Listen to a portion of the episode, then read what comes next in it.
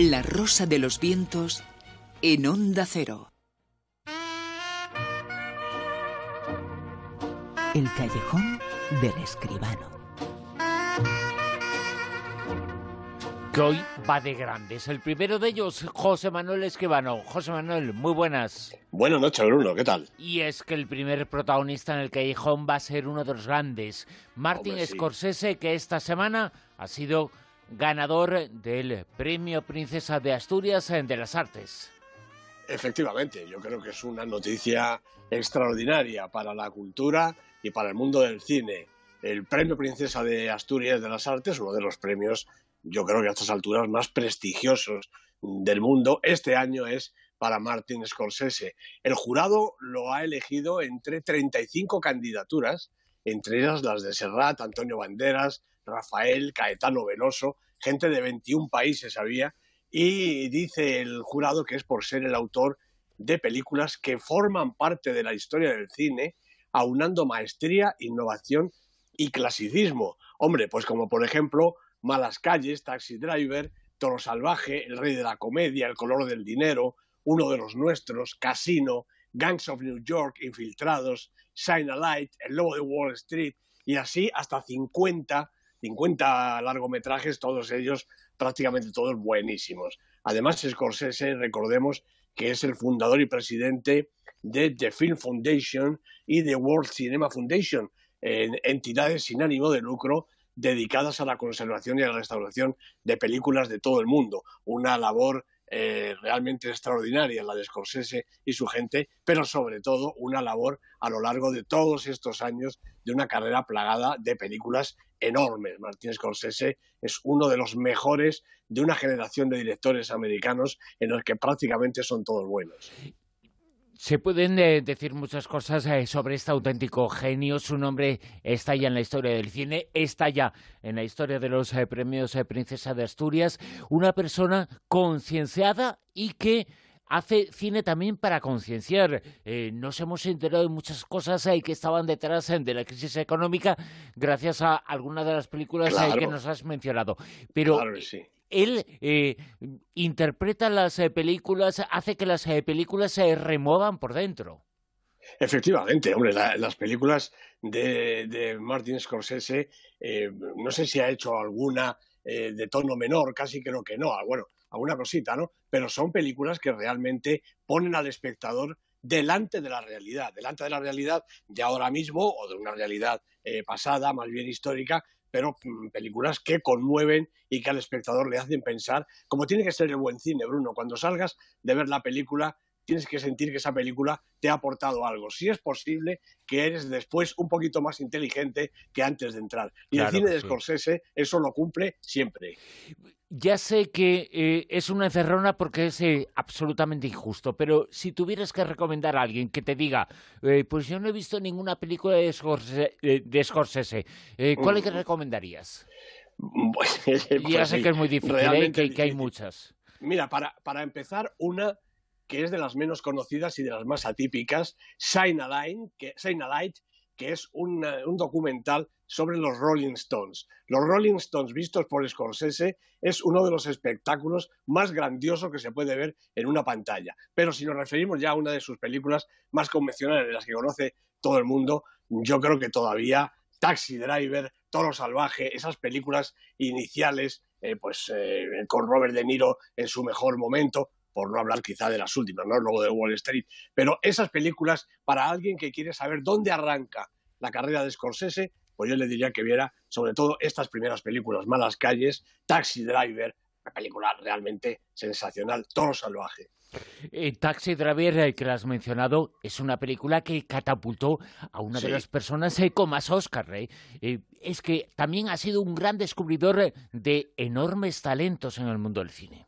Hombre, claro que sí, con él ha trabajado pues Robert De Niro, pero me estoy acordando ahora mismo de, sus eh, protagonistas de Gangs of New York o de Infiltrados. Eh, bueno, la nómina de los actores y también de las actrices, Michelle Pfeiffer, por ejemplo, que han trabajado con, con Scorsese, realmente eh, es interminable y además están también, como decía antes, los mejores. El otro día estuve viendo El Lobo de Wall Street otra vez. Es una película tremenda. Tremenda, eh, tremenda. Eh, que encoge el corazón, pero nos muestra una realidad en lo que pasa ahí, lo que pasa en Wall Street.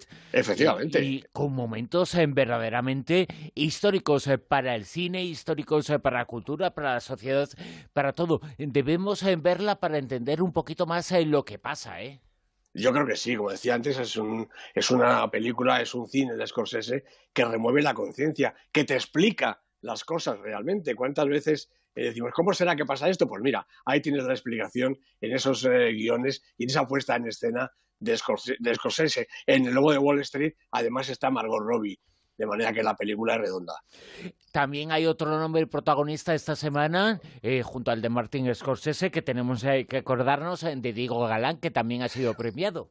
Hombre, claro, compañero de la crítica de muchísimos años, medalla de oro de la Academia del Cine para Diego Galán, yo creo una medalla muy merecida. Dice la Academia que es por su admirable trayectoria y su apoyo al cine español, pues desde luego, periodista, crítico de cine eh, ha escrito en Nuestro Cine, Triunfo, El País y otros medios. También fue, eh, fuera de la crítica, director del Festival de San Sebastián, recordemos, del año 86 al 89 y del 95 al, al 2000. Y también ha hecho, ha dirigido estupendos documentales en cine, eh, trabajos sobre Pablo G. del Amo, sobre el Festival de San Sebastián y otros aspectos del cine español, y en televisión con series estupendas como Memorias del cine español y queridos cómicos. Y además eh, Diego Galán es autor de numerosos libros de cine, como los dedicados a Saura, Berlanga, Fernán Gómez, Emiliano Piedra, Jaime de Armiñán, Fernando Rey y, por supuesto, Pilar Miró, uno de sus libros, yo creo, más queridos. Una personalidad absoluta dentro del mundo de la crítica y mucho más. Diego Galán, merecida medalla de oro de la Academia del Cine.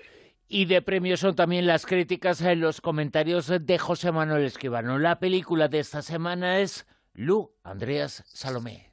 No hay que temer a Dios. Está en todas partes. ¿Entonces también está en el infierno?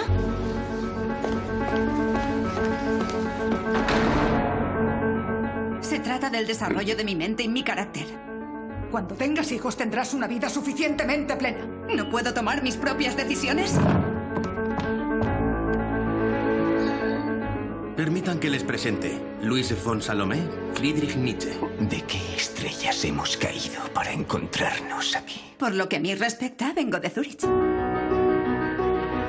He tenido Qué tráiler tan impresionante. Dios está en todas partes, eh, por lo tanto también está en el sí, tremendo. Eh, es espectacular, ¿eh? Ese comentario. Espectacular, realmente. Una personalidad interesantísima, la de esta Lu Andrés Salomé. Es la película dirigida por Cordura Kablitz Post, que también la ha producido junto con Helge Sasse y la ha escrito el guion con Susanne Hertel. Las protagonistas, Katarina Lorenz, Nicole Hester, en dos de los momentos de la vida de Lu Andrea Salomé, y Matías uh, Lier. Bueno, esta directora, eh, Cordura Kablitz Post, es una documentalista que lleva pues más de 20 años trabajando en Alemania, pero que es una completa desconocida en nuestras pantallas. Y la verdad es que tampoco la protagonista de su debut en la ficción, esta mujer, Lu Andrea Salomé, es hasta ahora muy popular por aquí, aunque ya se encontrara, recordemos, en la propuesta de Liliana Cavani de hace 40 años. La película de la Cavani, más allá del bien y del mal, tenía los mismos personajes, pero eso sí, con muy distinta intención.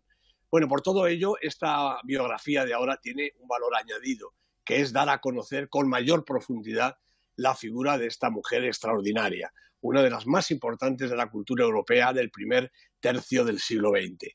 En 1933, precisamente, comienza la historia con una Lu anciana que ve angustiada el proceso del nazismo. Ella se sabe en el punto de mira y por eso decide elaborar sus memorias y relatárselas al joven Ernst Pfeiffer, que va así conociendo al mismo tiempo que el espectador la vida de la escritora, psicóloga, intelectual y feminista capaz de revolucionar las vidas, entre otros, de Nietzsche, de Rilke y hasta de Freud. Bueno, en sucesivos flashbacks vemos a Lu desde que es poco más que una niña, prematuramente huérfana de padre, luego de jovencita, resistiendo a las intenciones de su madre y de algún incómodo pretendiente, y por fin en la madurez entre los 20 y los 50 años. La personalidad de la protagonista y sus ideas de independencia y de predominio de la inteligencia sobre las pasiones asombran a familiares y conocidos y provocan la fascinación y la atracción incondicional de los filósofos Friedrich Nietzsche, bien conocido el impacto que éste sufrió, y Paul Rey, con los que mantuvo una relación de altísima temperatura intelectual. Después llegará su matrimonio de conveniencia con Carl Friedrich Andreas y por fin su unión con el poeta Rainer Maria Rilke. Entre tanto, Lu se ha, se ha consolidado ya como una formidable escritora y crece su fama como defensora de la libertad de las mujeres. El argumento está jalonado de todos estos acontecimientos en repetidos viajes al presente y al pasado, como decía, bien hilvanados para que el espectador no pierda en ningún momento el hilo de los sucesos, aunque la duración de la película, que no es precisamente breve, no permite más que intuir el trabajo que desarrolló a partir de su conocimiento de Sigmund Freud y de su obra, de la que fue seguidora y continuadora. Bueno, quizá el relato adolezca de cierto manierismo y excesiva precisión, pecados quizá de documentalista, ¿no? y le falte la pasión que le sobraba a la película de la Cavani. Aquella es italiana y esta obra es muy alemana pero puede también que alguien eche de menos mayor peso de tantos hombres, y tantos hombres ilustres. Eh, lo que pasa es que es Lu Andrea Salomé la protagonista y ella, como seguramente pasó en realidad, es la que maneja los hilos que tejen su propia vida. La vida de una mujer inteligente, formidable, adelantada a su época y que sigue siendo un ejemplo casi un siglo después. Lu, Andreas Salomé, la crítica, el comentario esta semana de José Manuel Escribano. Vamos con el Super 10. Que nos sitúa en el puesto número 10, ¿ah? Pues una estupenda película de Steven Spielberg, Ready Player One. Cuatro semanas en la lista, va bajando, vamos a ver lo que aguanta. ¿El puesto número 9? Es para Proyecto Rampage, la película de Brad Payton con Dwayne Johnson, Naomi Harris dos semanas en la lista, también ha bajado dos puestecitos. ¿En el 8? Pues primera inauguración en la lista de Un lugar tranquilo, la película de terror de ciencia ficción de John Krasinski con Emily Blunt y el propio Krasinski de protagonistas primera semana en el Super 10. ¿Siete?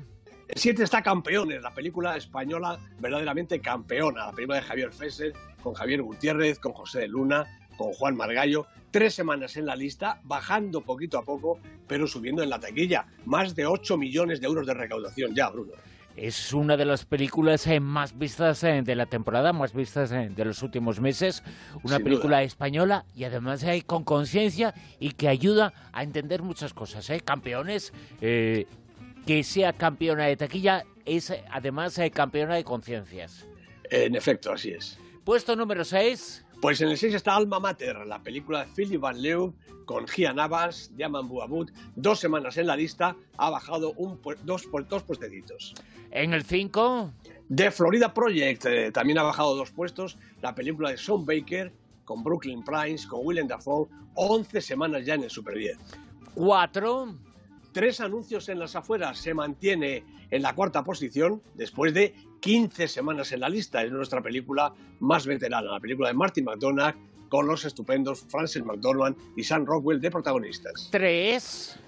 Pues segunda aparición en la lista, de, esta vez es Custodia Compartida, la película francesa de Xavier Legrand con Lea Drucker, Denis Menochet, como digo, primera semana en la lista, subiendo desde el 11. En el 2. Pues es la película de la semana y ha subido desde el 17 en su primera semana al puesto 2 Isla de Perros, la película de Wes Anderson, la película de animación, como todas las películas de Wes Anderson, distinta a todas las demás que él ha hecho. Y como película de animación, también distinta a todas las películas de animación. Una auténtica obra maestra de Wes Anderson. Y en el puesto número uno esta semana en el Super 10 pues se mantiene después de 14 semanas en el Super 10 la película de Steven Spielberg, Los Archivos del Pentágono, una película estupenda con Meryl Streep, con Tom Hanks, ya lo hemos dicho todo de ella, la película está en el número uno y además se lo merece. Y yo no sé, eh, podemos eh, repasar, pero no recuerdo un momento en la historia. Ojo, el Super 10 eh, citamos las 10 primeras películas, no quiere decir que no haya otras, pero que esté el mismo director, uno de los grandes, el más grande, Steven Spielberg, en el puesto número 10 y además en el puesto número 1, hace que Spielberg sea eso, inigualable, ¿eh? Efectivamente, lo comentábamos hace un par de semanas. Eh, la verdad es que es una cosa totalmente insólita que un director, uno de los grandes, a lo mejor el, mejor de todos, tiene dos películas a la vez en el Super 10. Todavía esta semana aguanta. Vamos a ver la semana que viene qué pasa. Y lo averiguaremos eh, contigo. José Manuel Escribano, nos escuchamos en siete días. Muy bien, aquí estaremos.